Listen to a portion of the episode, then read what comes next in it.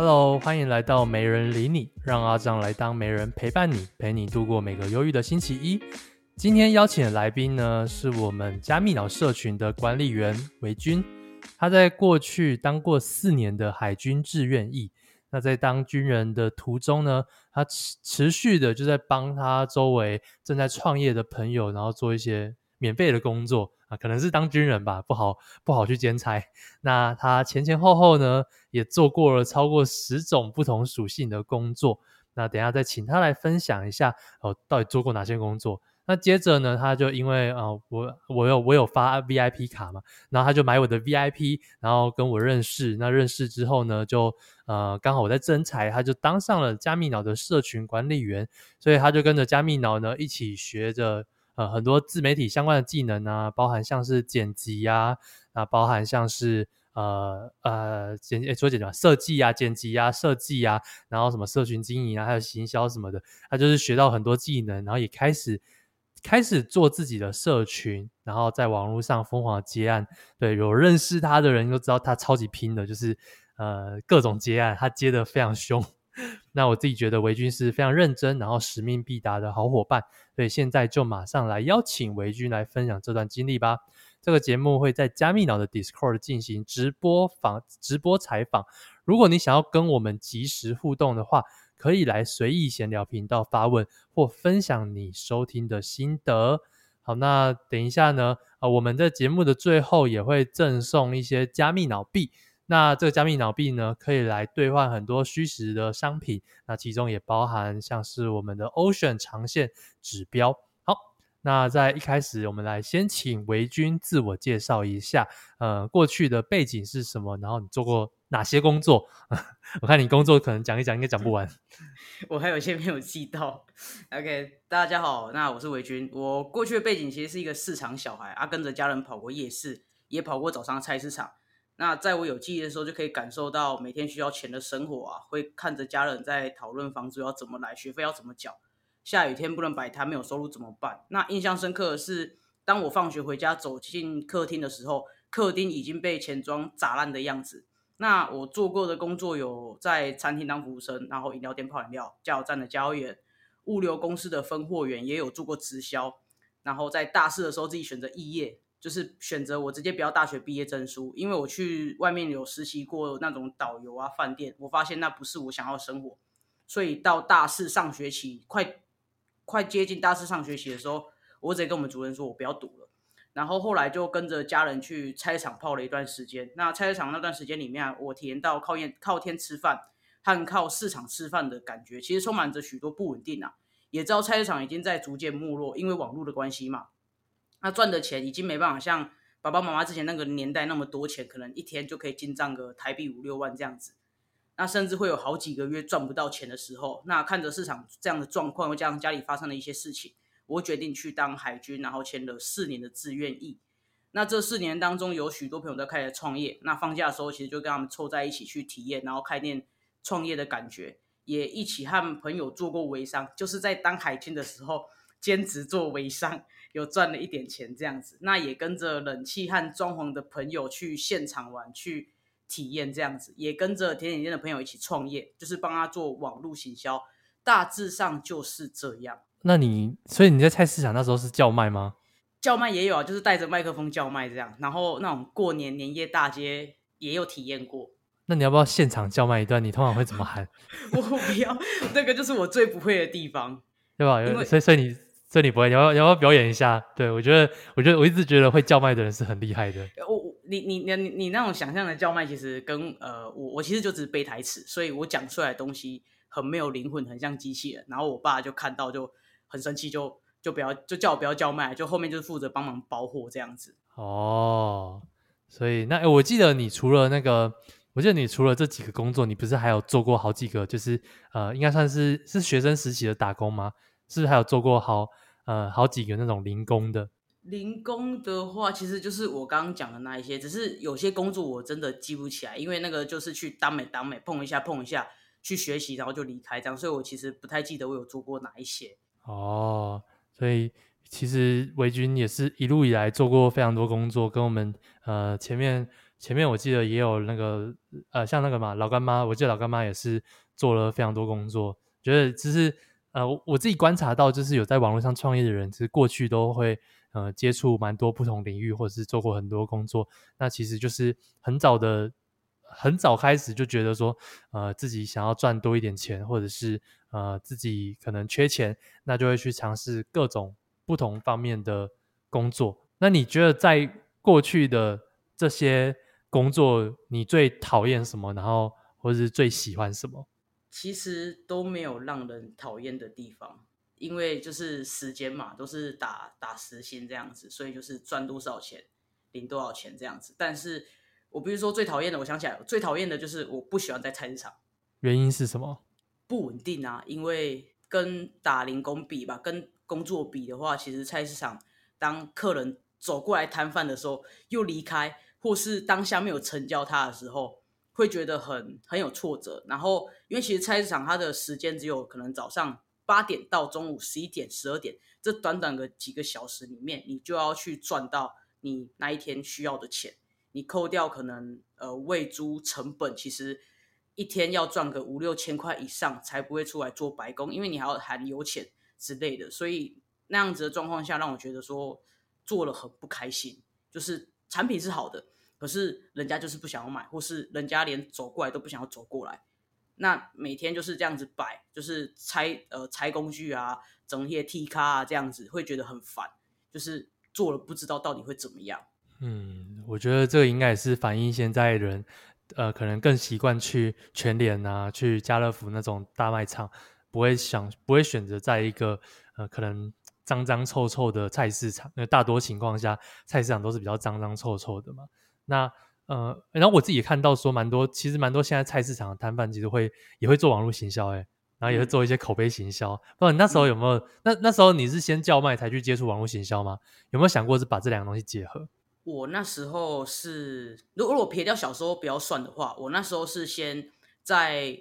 网络上，在虾皮，那时候几年前虾皮才刚起来的时候，钱超好赚，就是我卖那种那时候一个五六百块小电锅，那净利润大概就一半两三百块，那我就在虾皮上 po 文，那我也没有做什么广告，然后一个月吧就卖了五六十颗油，就是我什么事情都没有做，就是因为那一次之后才接触到说哦，原来。那时候的网络那么的可以赚钱，可是我没有去深入研究这样。后来回到菜场之后，我就有试过一次去 po 那时候的水冷扇，第一批刚出来的水冷扇，那一台要八九千吧，但是它的净利润可以让你赚到五六千，就是你卖一台，你瞬间就赚了五千块。然后那时候我就去抛雅虎拍卖啊，去抛虾皮啊，那时候才是真的体验到说，哦，原来这么贵的东西，我在网络上放着，我就可以进账五六千块。那时候。我爸妈他们也傻眼，可是后来因为那一排的水冷扇，他们不让我们这种摊贩在网络上去贩卖，因为网络有他们自己的通路，所以后来这条路就没办法走。这样哦，所以我觉得我觉得真的是真的是也不容易的啦。对，就是呃，因为因为我自己我自己算是蛮喜欢逛菜逛菜市场的，然后有些店也真的觉得他们做的很好，但是就是呃人潮真的没有这么好，像是那个呃桃园。桃园就有一个，在桃园市有一个蛮大，而且是很新的一个市场，就是它它的里面都做的很干净，然后也很新，但重点就是根本没有人，觉得这这点真的是蛮可惜。就算是他们的环境有去做转型了，但是大家的那个人潮的话，就是就真的不太会过去。因为我觉得很像是生活形态改变了，所以就真的没办法。对，就是大大环境改变啊。那你后来，你后来呃是什么契机下让你开始经营自媒体？就是为什么你会呃做一做，就是从菜市场，然后呃海军嘛，然后做菜市场嘛，然后做冷气的，然后做甜点的网络行销。那呃是是因为接触网络行销的关系，所以才想要做自媒体吗？我觉得是当兵的那段时间让我想蛮多的，然后后来就是接触到那个。Jerry 嘛，然后就整个新世界整个打开，好像着魔了一样。那那时候的我就慢慢的去下定决心，说我有一天我想要做自媒体，我想要就是看那种 YouTube YouTuber 很屌，好像很厉害，赚很多钱一样。那时候就有一个埋下一个憧憬这样子。那为什么你不是经营 YouTube，就是直接就直接开始拍影片，然后做 YouTube？因为 IG 用习惯了，因为自己本身就有在用 IG 嘛，就是像朋友一样这样经营，有用 IG，然后我会觉得说啊，不然从一个比较自己熟悉的开始弄啊。YouTube 其实有经营，只是我没有很认真的去拍影片，就是我没办法持续创作在 YouTube 上。哦，可能是内容上面的灵感吗？还是专业度的问题？我觉得是，我可能一个系列拍完了，我会觉得我好烦，我不想拍了。哦，就我觉得就是没有没有养出那个热忱啊，也不是养了，我觉得就就是没有那个热忱。就是呃，拍短影片我会觉得很好玩，可是拍 YouTube 我会觉得很烦。这样，嗯，我觉得这这应这应该同理也是我。我一直迟迟什么自媒体都做，就是没什么在做 YouTube 的原因，因为我也觉得说，哦，好烦哦，就是想到那些 YouTube 的内容，我就算想得到题材，然后题材一次还要讲个十几分钟，然后讲一讲之后，然后我还要后置，还要想着说，哦，我要怎么样做这些东西让别人更好懂，所以有看我 YouTube 就知道，说我过去 YouTube 都只是。呃，为了辅佐我的部落格文章的教学而去拍的，然后那种荧幕录影，只是有时候那种呃，比如说要操作一个软体，那那个软体要怎么做，我一张一张截图太慢了，我直接开启荧幕录影，然后直接讲会更快一点。然后我也都呃，我我我我也不是我不是很喜欢打稿念稿的人，所以我就直接不上字幕，然后就直接 一边操作一边念。但当然这样做就是肯定不会成效，成效不会比那些。认真在做的 YouTuber 好，那那就是 就觉得说，哦，这就是我的障碍，我不想做的事情。对，可是我觉得我现在也要慢慢的去调整，因为我后来发现，其实 YouTube 很方便，就是因为我东西我把东西讲完讲清楚放在上面，那今天有人在问加密货币或问什么的时候，我直接丢给他，你不要吵我，这样。呃，但同理呀、啊，你这个东西你 IG 也是可以啊，你部落格也是可以啊。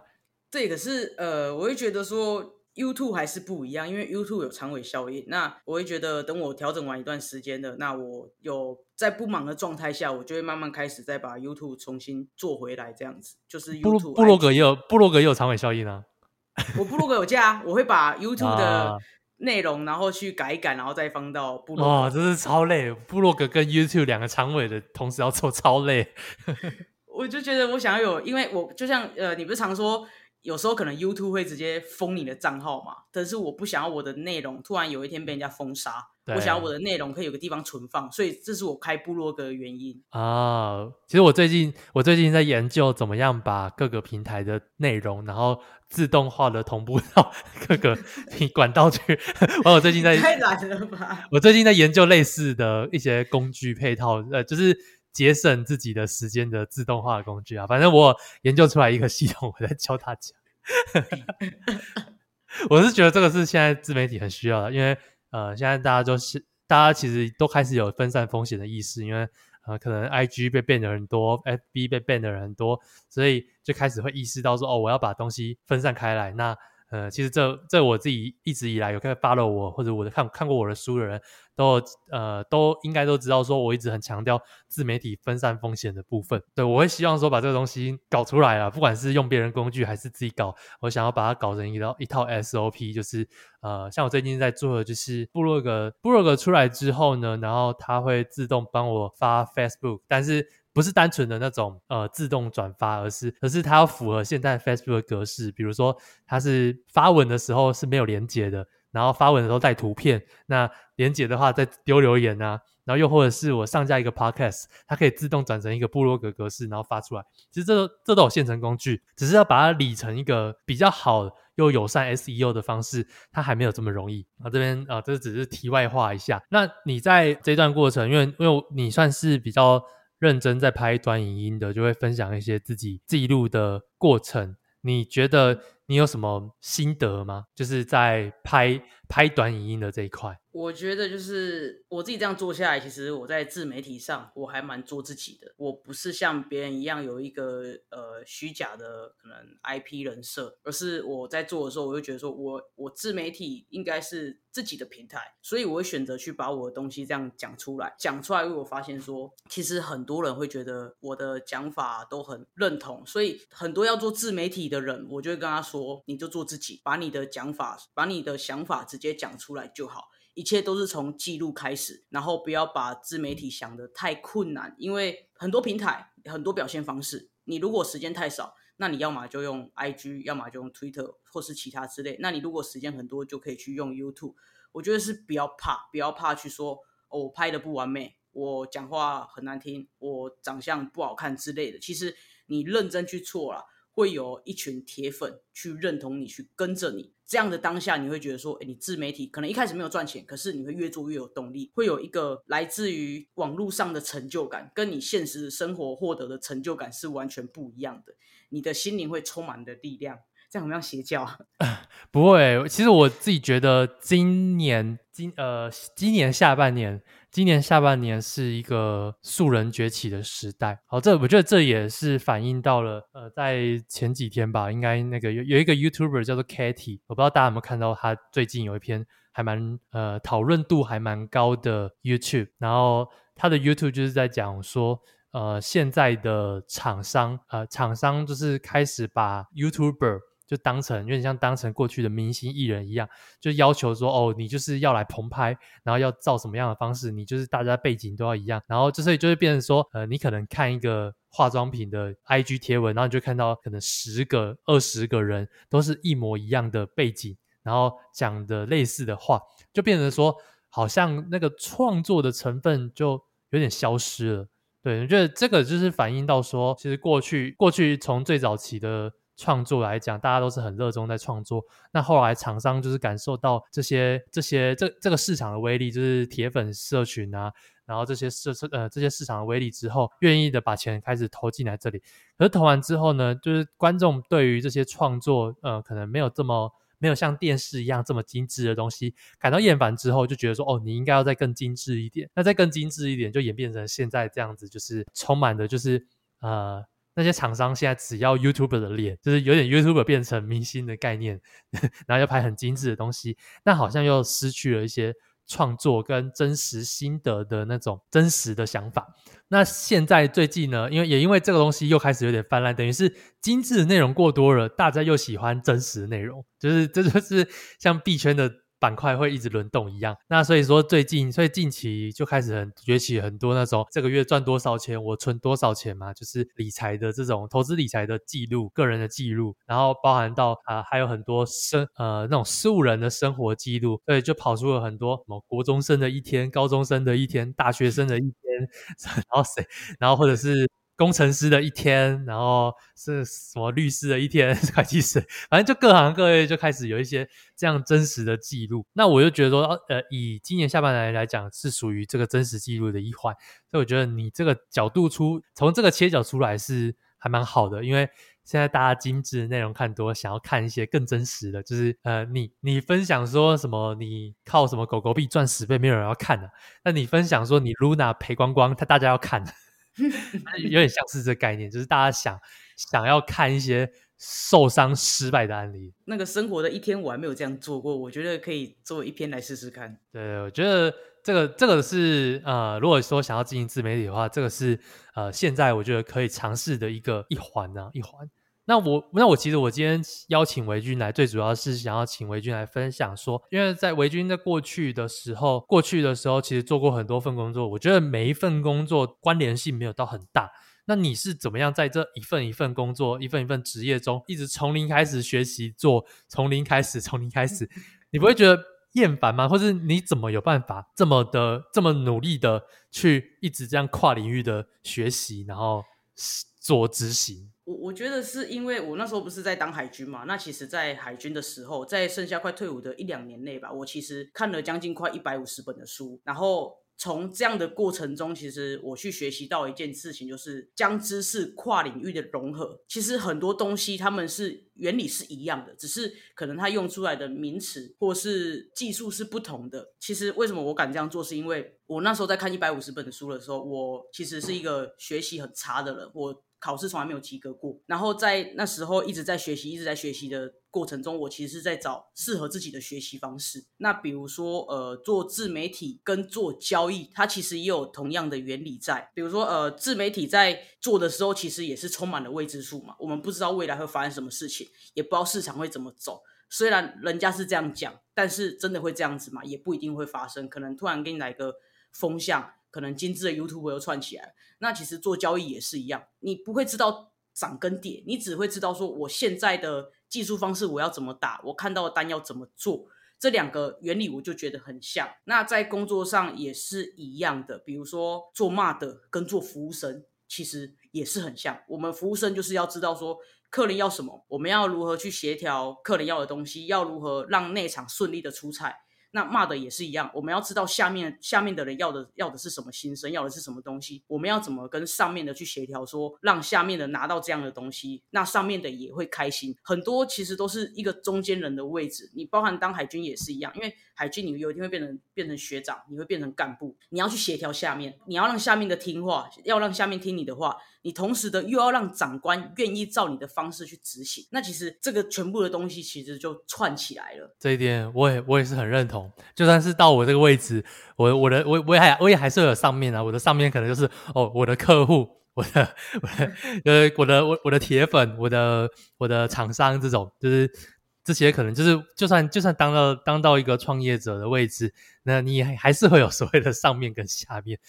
然后像创创业也是一样，创业跟交易又更像了。创业你不一定努力就会赚钱，你还是要评估风险。你投资也不是投了就会赚钱，你还是要评估风险。你要什么时候设停损？所以我会觉得说，哇，其实这样看下来是每个东西它其实都很像，包含现在我在在朋友的工地去跟他搞工程，也是一样有风险评估。成本计算等等之类的，我觉得就是呃，你有一点很特别的是呃，就是我觉得你很像钢铁人，钢铁人，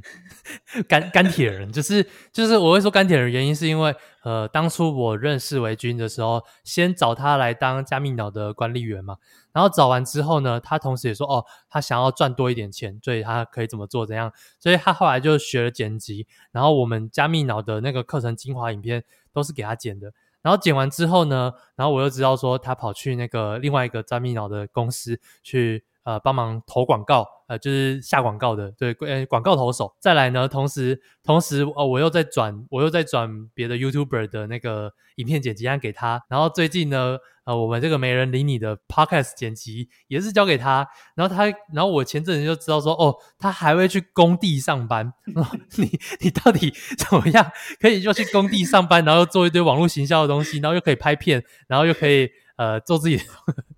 应该别人会觉得说，你到底在你到底在冲他笑这样子？因为别人问我工作的时候，我还要一直讲说，哦，我有什么，我有什么，这是我这是我的这是我的主业，这是我的副业，干嘛？他们全部都傻眼。其实我觉得是时间管理上，就是呃，因为那是朋友的公司，所以我并不是去下现场做出工，我是前期就是负责去管他们，帮他们叫便当、叫饭之类的，然后看他们现场有没有什么东西需要去反映，就是马西盖赫了。然后也不要让他们去欧北来。那其实这样的性质，我大概花了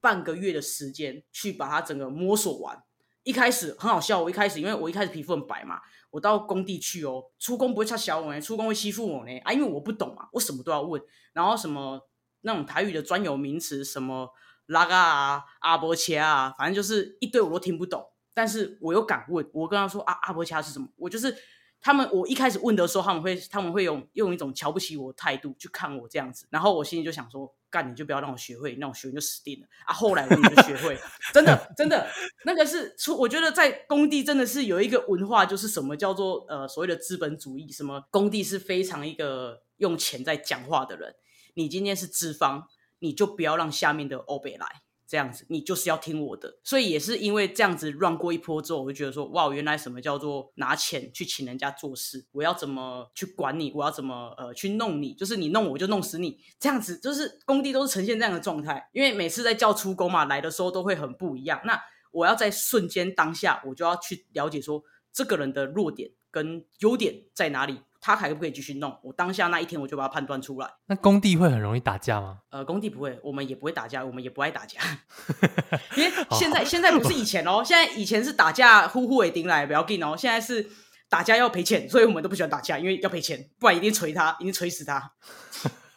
我就觉得哇，也是很，我觉得也是很特别的经验啊，就是。以我们现在的这个年年纪范围，呃，或者是认识周围中，我是很少有认识真的去做工地的，真的是这这真的是很特别的一个人生经验。对，我觉得这样的经验其实有在有帮助我在自媒体上去更坚定的做我要的方向，我的频道，因为。其实我加入加密脑之后，然后开始做自媒体。我有一段时间都是人都是呈现在所谓的三点零世界里面，我没有现实生活的工作。那段时间我其实迷茫了大概两三个月、三四个月。我知道我要做自媒体，但我已经忘记我是为什么而做。我一直想着我做自媒体是为了要赚钱，我已经忘记我的初衷了。所以当我发现这样的状态的时候，其实呃，我就直接选择去，我先回到现实生活。我去磨练一下，然后朋友刚好就是有缺现场，然后我就去了，然后这样子乱过一个月多一个多月之后，其实我再回来，我终于知道说我为什么而做，因为我开始在赚钱了，我也稳定赚钱了，我不会再因为钱而烦恼，那我就知道，我就整个人冷静下来说，哦，我到底要干嘛？我为什么要做自媒体？这样，我觉得这好特别哦，就是透过一份呃，可能一个很未知的工作，然后来找回那个自媒体到底要做的的那个本心是什么。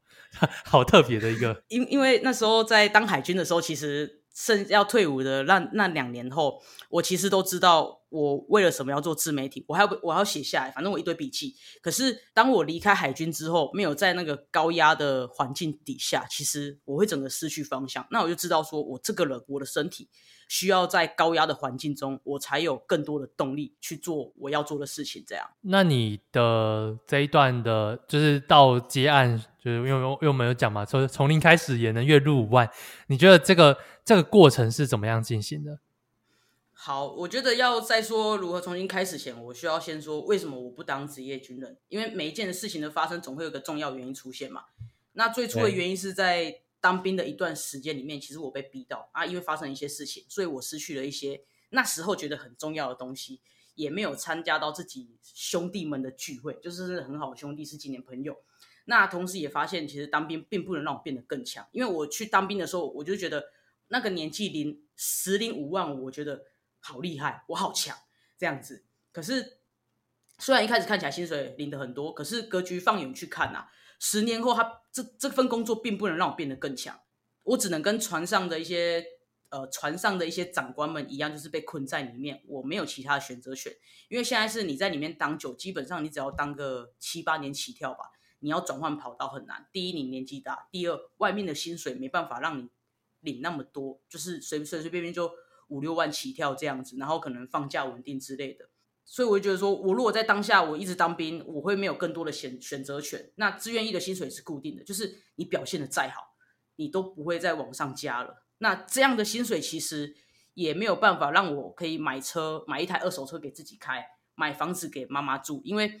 我光可能负担家里就可能一个月或是两个月，我就要三十万就去了，就是纯支出家里，纯照顾妈妈这样子，因为房租那些嘛。所以我就决定，我想要下定决心，就是。我不要因为没有钱这件事情，然后失去自己的自由，哪里都不能去。就是我想有更好的能力，可以陪在重要的人身边，想要让自己往上爬，不是一直困在苏澳、困在营区里面。因为你一个月哦，里面会有半个月时间都在海上，海上是完全没讯号，你就是在海上漂，你什么事情都不能做，哦，除了看书这样子。那其实我觉得这样很浪费我自己的时间，所以是以上这些内心原因让我决定要转弯跑道。所以你会带你会带一堆书到海上哦？哦，有，我很恐怖。我那时候看书看到，因为看完 Jerry 那个嘛，我看书看到着迷之后，我基本上每次放假回去吧，我都买十几本、二十几本，然后扛到扛到船上去。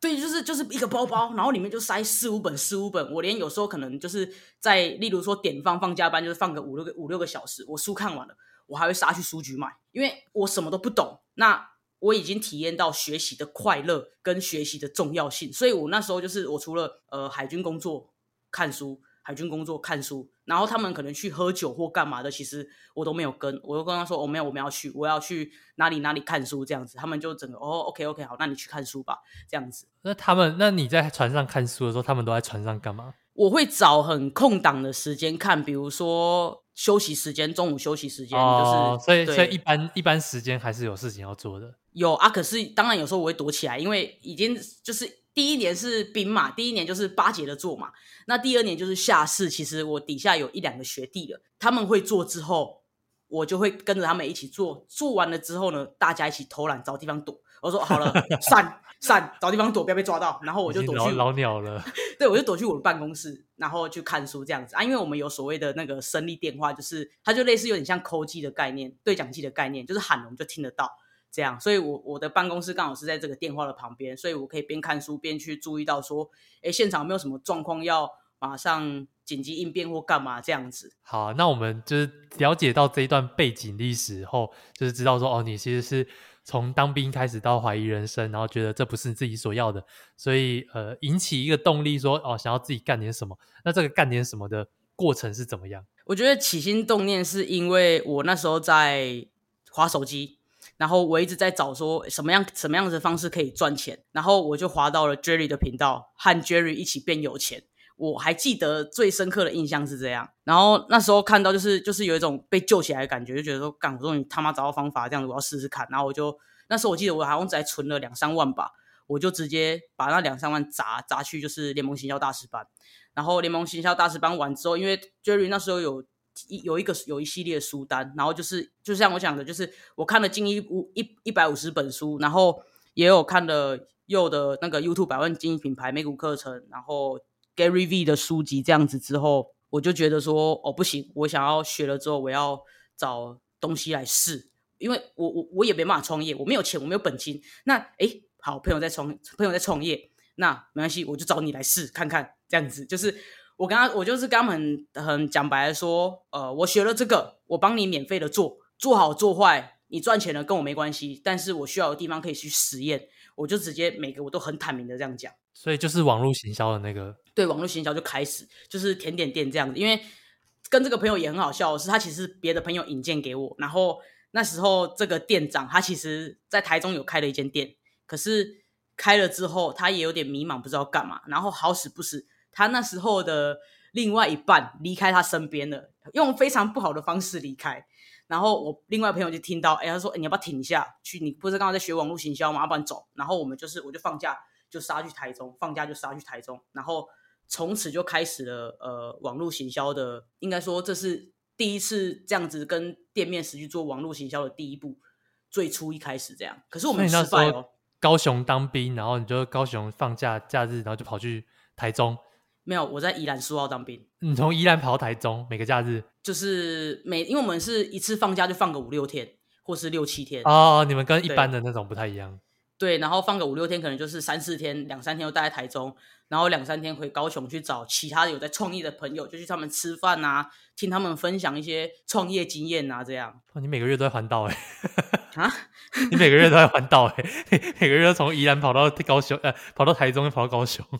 就是高铁客运，高铁客运，有时候省钱就坐客运。天呐，超超辛苦的。然后做网络行销开始，然后那后来呢？其实就是等。我退伍之后嘛，这些事情是呃本来退伍前就有在做的事情。那退伍后就是就很顺利的，我不知道为什么，我买了2的 VIP 之后，我想说哦，我想要跟你学多学一点自媒体这样子。学了之后呢，你又开开始开始发加密脑，然后我又应征到加密脑的 MOD，然后应征到加密脑 MOD 之后，TED 他刚刚好在应征呃员工，我就又应又应到了员工，然后又来后面，反正就是很莫名其妙，就是。我要什么来什么，然后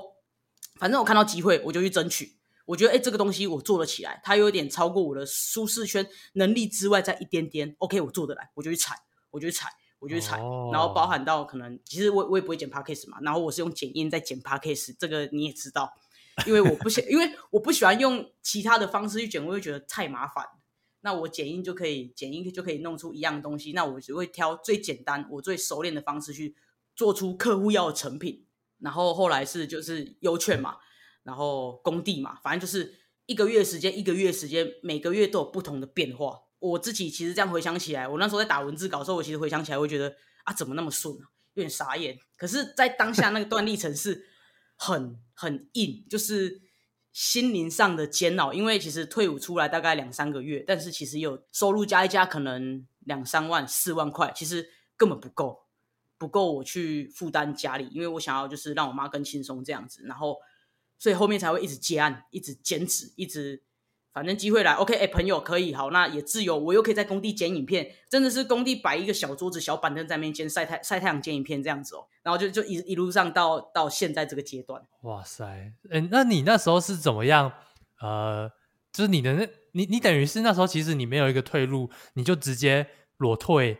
军那个军人那边吗？应该说，我以为我有退路。结果后来退出来的时候，我发现没有路。那时候做什么都不顺嘛，就是可能刚好呃呃加密脑加密脑加密脑发了啊就，哇遇到熊市，然后身旁的朋友也都没有创业创得很顺利，就是也不需要网络行销这一块，这样。那所以那时候我才突然问你说，你有没有呃多的案子可以让我接这样子？然后你就突然介绍优券给我，我就有点吓到。应该说很多原因是因为你，然后因为加密脑，因为 VIP 才让我有这些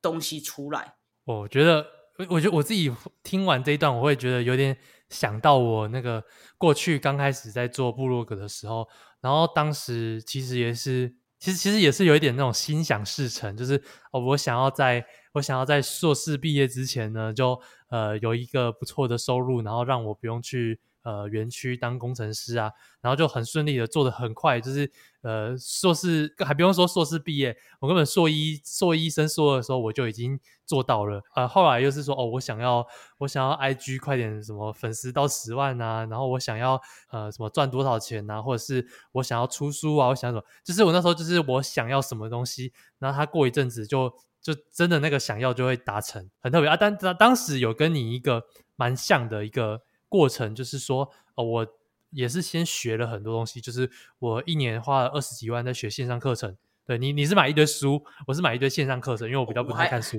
我还，我还要买线上课程哦，我线上课程就十几万了。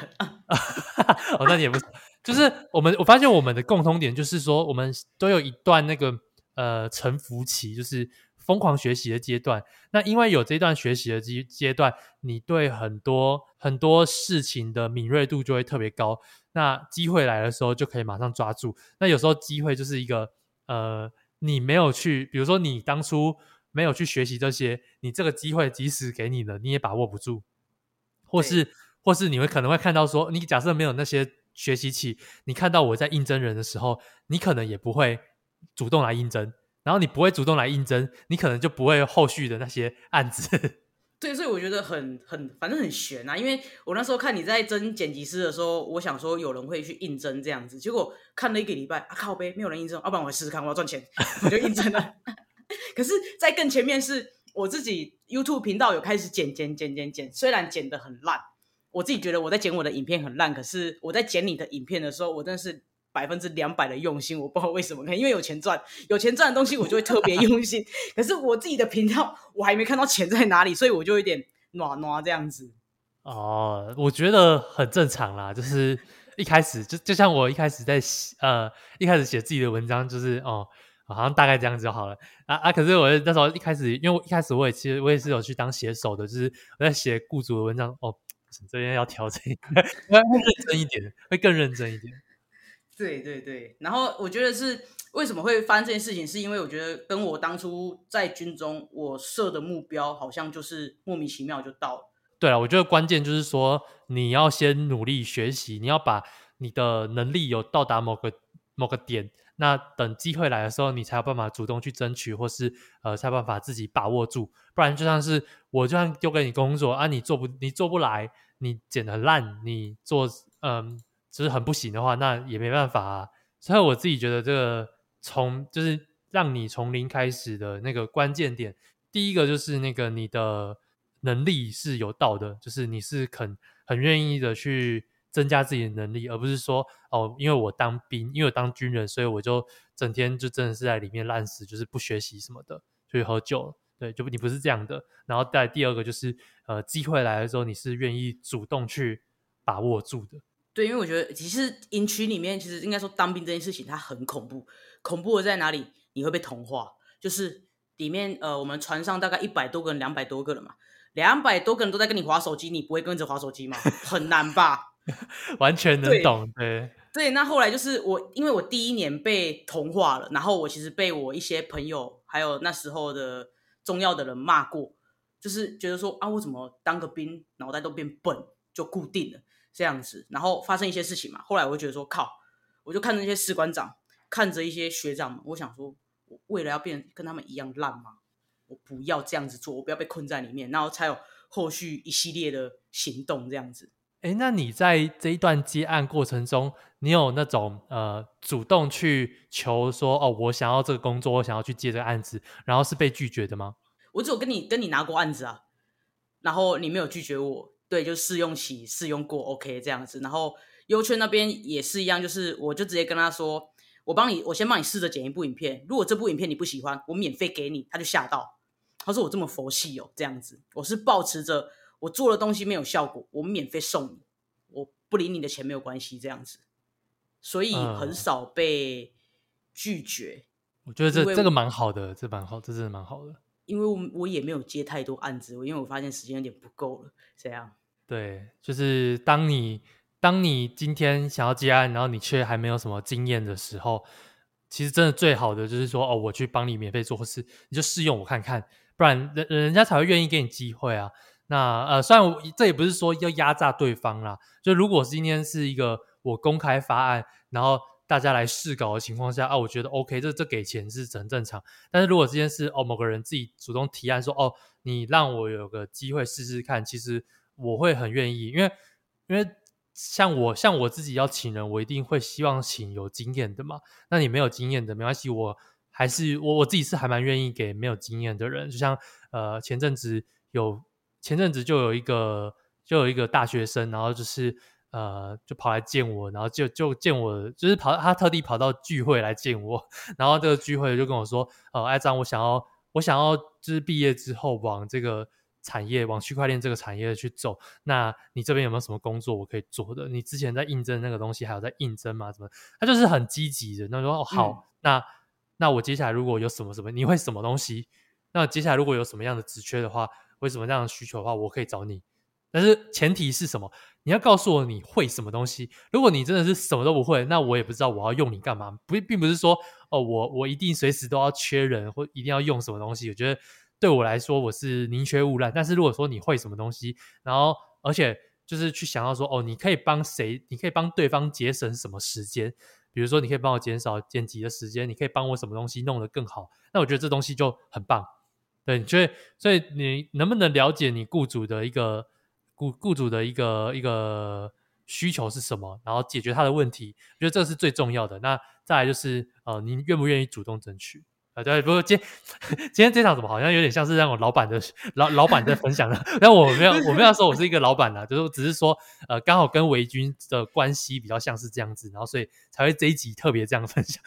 那我平常是从从来不会以这个角度来分享。我觉得我觉得这样也不错，因为要先因为说应该说很多人都想要自由接案，可是很多人会觉得说你应该给我多少东西，没有去想过说我可以为老板做什么事情，这是很多人的一个盲点。比如说呃。我很很拼，我可以为老板省钱，我可以帮你注意到哪些细节，我可以帮你 handle 什么，这样。那其实老板们大部分好的老板都愿意给我们年轻人机会，这样子。只是差别在于说，其实老板要看的就是你态度好不好，你积极度够不够。基本上这两个够，你的工作百分之大概七十八十都争取得到，剩下就是你的技术、你的专业能力。这样，最起码我在工地上看到是这样子啊。呃，我可以就 举一个案例，就是真的有时候是看机器度，就是像像我那我那时候其实我有应征那个布罗格，就布罗格，然后帮我帮我写文章的那种编辑，然后然后那时候那个 Steven 就有来应征，然后 Steven 应征嘛，然后我那时候就跟他说，哦，你你你也不用写太快，你就是大大概写一下就好，然后就是说你就一个月写了。五到什么二十篇什么之类的，然后结果他第一个月就给我写个二十篇，然后还有直接经费爆表，他那个月的那个薪水应该跟联发科差不多。我靠，那么高哦！那那个月那个月，他他才大四，他才大四生哦，然后那个月的薪水应该我就是应该应该是跟联发科的薪水差不多。联发科薪水多少？呃，大概大概应该应该一个月大概七八万块，然后一个月。哇塞！我应该去争争争取帮你写文章的，对。但是但是有一个前提是，他虽然写的多，但是他写的质感，他写的值是很好的。嗯，就也是他的努力啊。他这是每天，然后就是写一篇，然后就是很，我觉得是很很 OK 的文章。就我也不太需要改，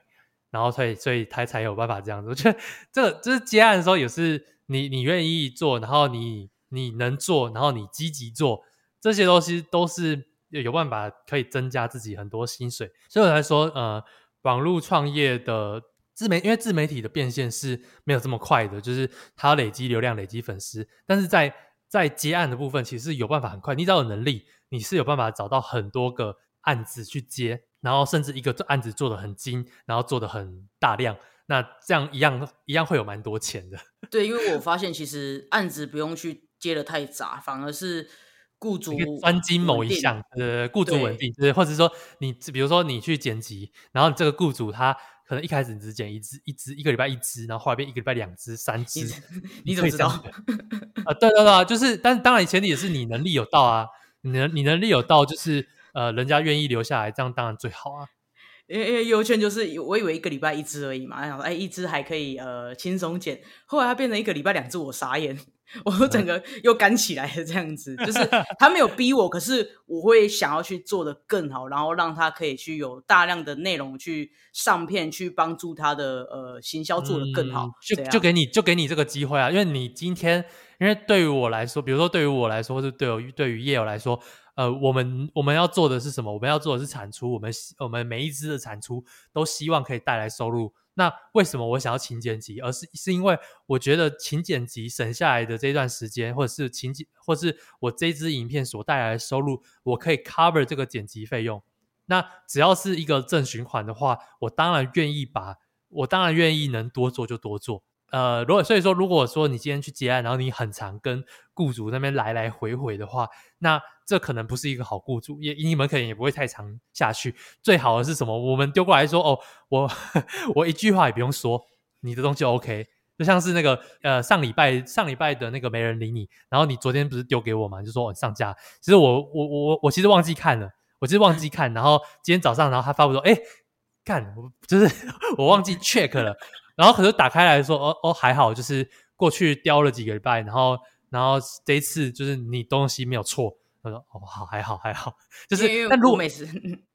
对对，你每次都会错一点点东西，错一点点东西，然后我就要去跟你讲，然后说哦还好这个礼拜刚好改，那也因为这样子我就说哦那之后是不是我就可以放下心来，就是我录完然后影片丢给你，呃那个音档丢给你，然后就就就剩下我就不用我就不用管了。就我我我当然希望是这样子，我就可以节省到我最大的时间，然后就还好，就是还好你就这样子达成，我觉得蛮开心的。那以这样的情况下，我就很愿意把这东西长期交给你。我也刚好就是，哎好，像都没有错了这样子，因为我检查了蛮久的。对对对，就是你自己有没有用心，就是我觉得这这真的是做的完，呃，做的好不好，这真的是怎么讲，很看两个人之间的磨合跟。自己的细心程度，对，因为有有有时候小细节，小细节就是要雕很久啊。嗯，接案的时候我也去注意雇主的个性是什么，他要的是什么，这样每一个就是只要是发呃发薪水给我的，我都会去看他的个性是什么，然后去配合他，很像百变怪啊。嗯，嗯，我觉得我觉得这样蛮好，就是这这也是一个接案上面的小诀窍。那你觉得你觉得说在这一段过程中，你最大的瓶颈跟挫折是什么？挫折，我觉得挫折是那种内心的煎熬。就是我觉得说起来，是因为我自己可能不管做任何事情，我会花时间去做，然后没有看到一个成果出来，或是没看到钱进账，我的我就开始乱想，我就开始就是一种一直检讨自己是不是哪里做的不够好，或干嘛，或是想太多。我觉得挫折是心灵上的，不是什么太累啦，或没有技术或干嘛。我觉得所有的挫折都来自我的心态怎么想。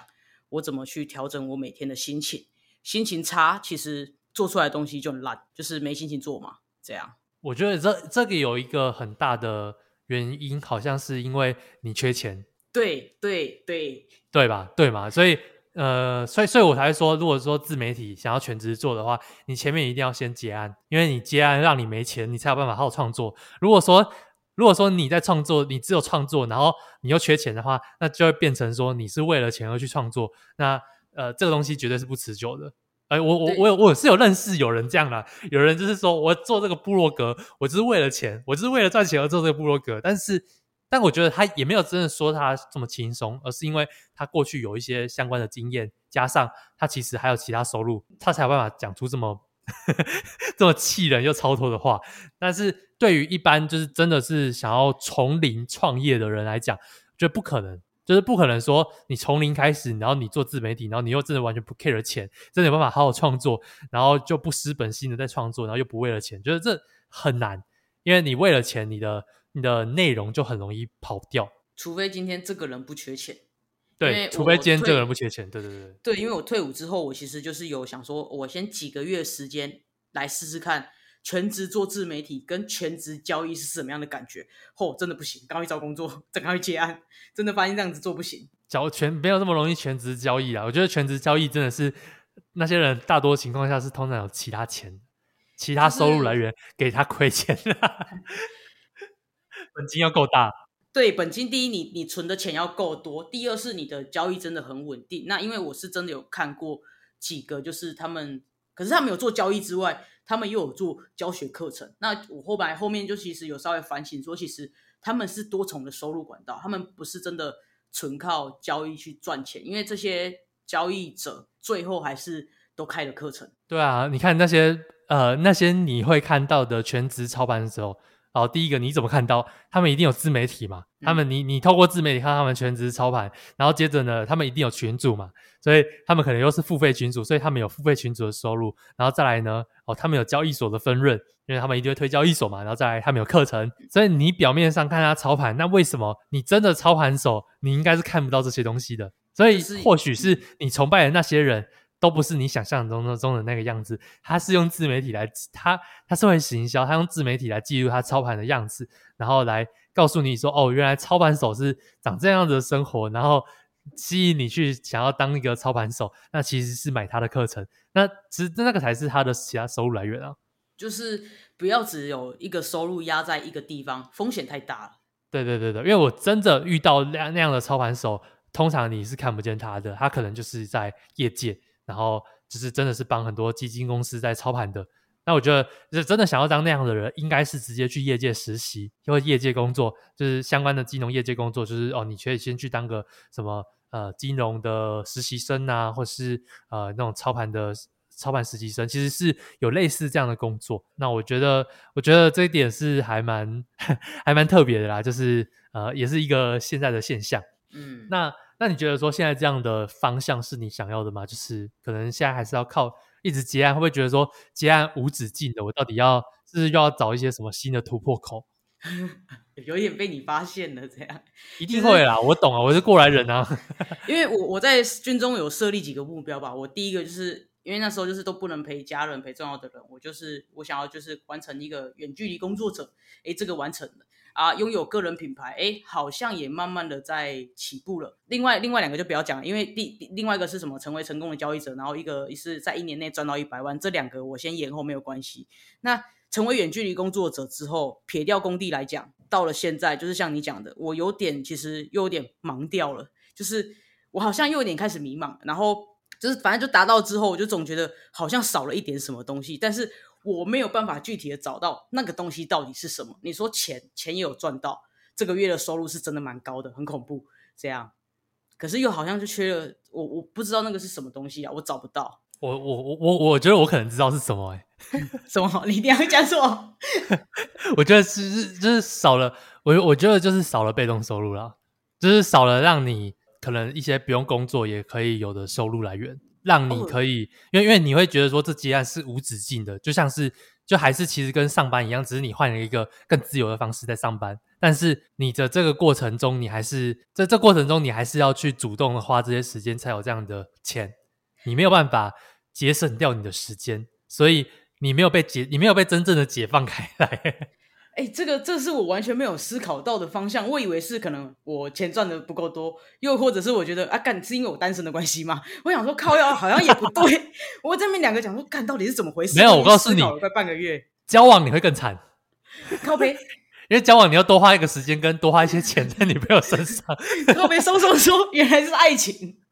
没有没有，我一开始以为是这样，我就在一直在思考说，这这件事到底是对还是错。这样子啊，你就点醒我是被动收入的问题，这样。就对我就我举个例子，就是对，就像那个淼叶有在聊天室有说，你要做 YouTube 或 Blog，就是 YouTube 可以带给你长期的广告收益，或是呃以币圈来讲就是交易所的分润，那布洛格一样就是广告，然后分润，然后或是业配，业配跟接案有一个很大的差别是，业配你只要流量累积上去，你的价码可以持续升高，持续升高。接案的话，你是要透过你的资历来去升高的，而且升高的局幅度有限，因为你的同一个雇主已经习惯花那个预算给你，升的话绝对绝对也不可能升太多，不可能超出行情，那我就找新的人就好。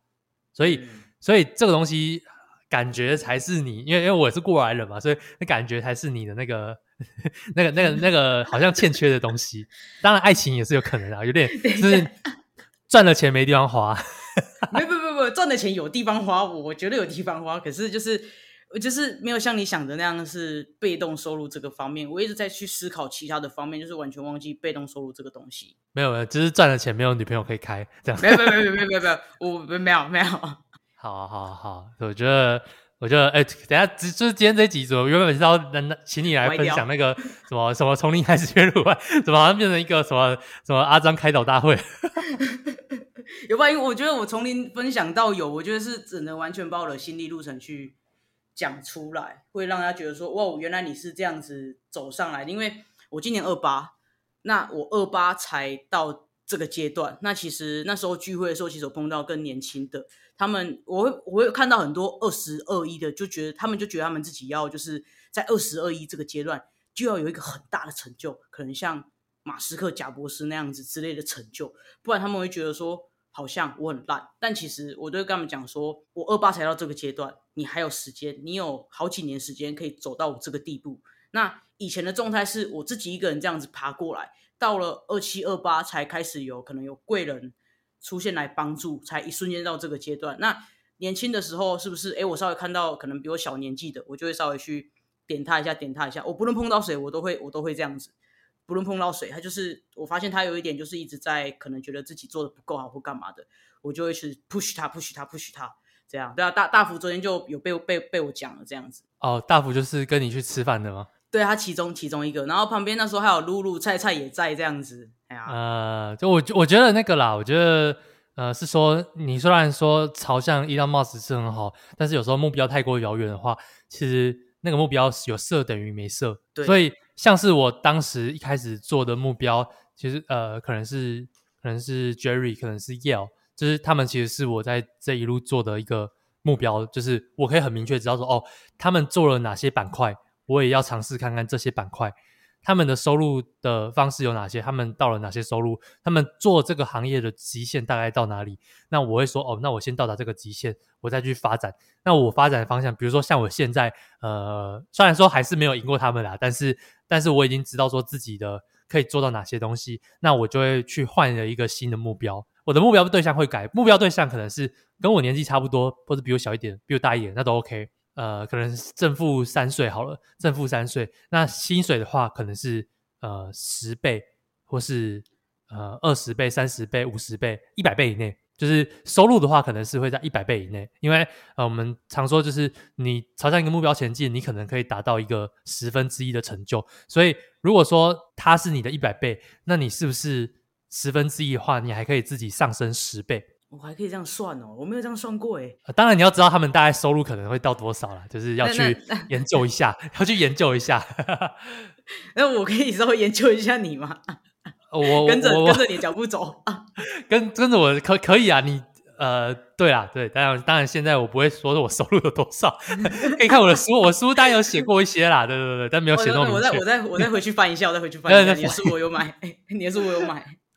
就是对。呃，我觉得就是朝，就有点像是，就比如说你把目标设成我，那我觉得是一个可接可可承受。像我，我也不会把目标设成伊隆马斯克啊，就是我觉得太遥远。像，但像我现在的目标，呃，可能会可能会放在比如说一个流量更高的部落客，或是一个一个创业家，一个就是真呃真的只在真的有在做实业的一个创业家，或是或是一个 VC，就是我我现在目标会比较是这一块，就暂时。暂时不会再立什么新的自媒体上面的目标，因为自媒体的目标我比较像是那个东西，就是呃呃怎么讲方向，就是我只要知道人家的商业模式，我大概就可以推测一些东西。呃，因为因为我不是 YouTuber，我觉得不是 YouTuber 的话都有点可惜，就是你做的规模其实大多情况下是有限的，就是你可以做到某个程度，你只能平行发展，一样，YouTuber YouTuber 其实一样，所以平行发展就是说我只能去开下一个频道。为什么蔡阿嘎要开子频道？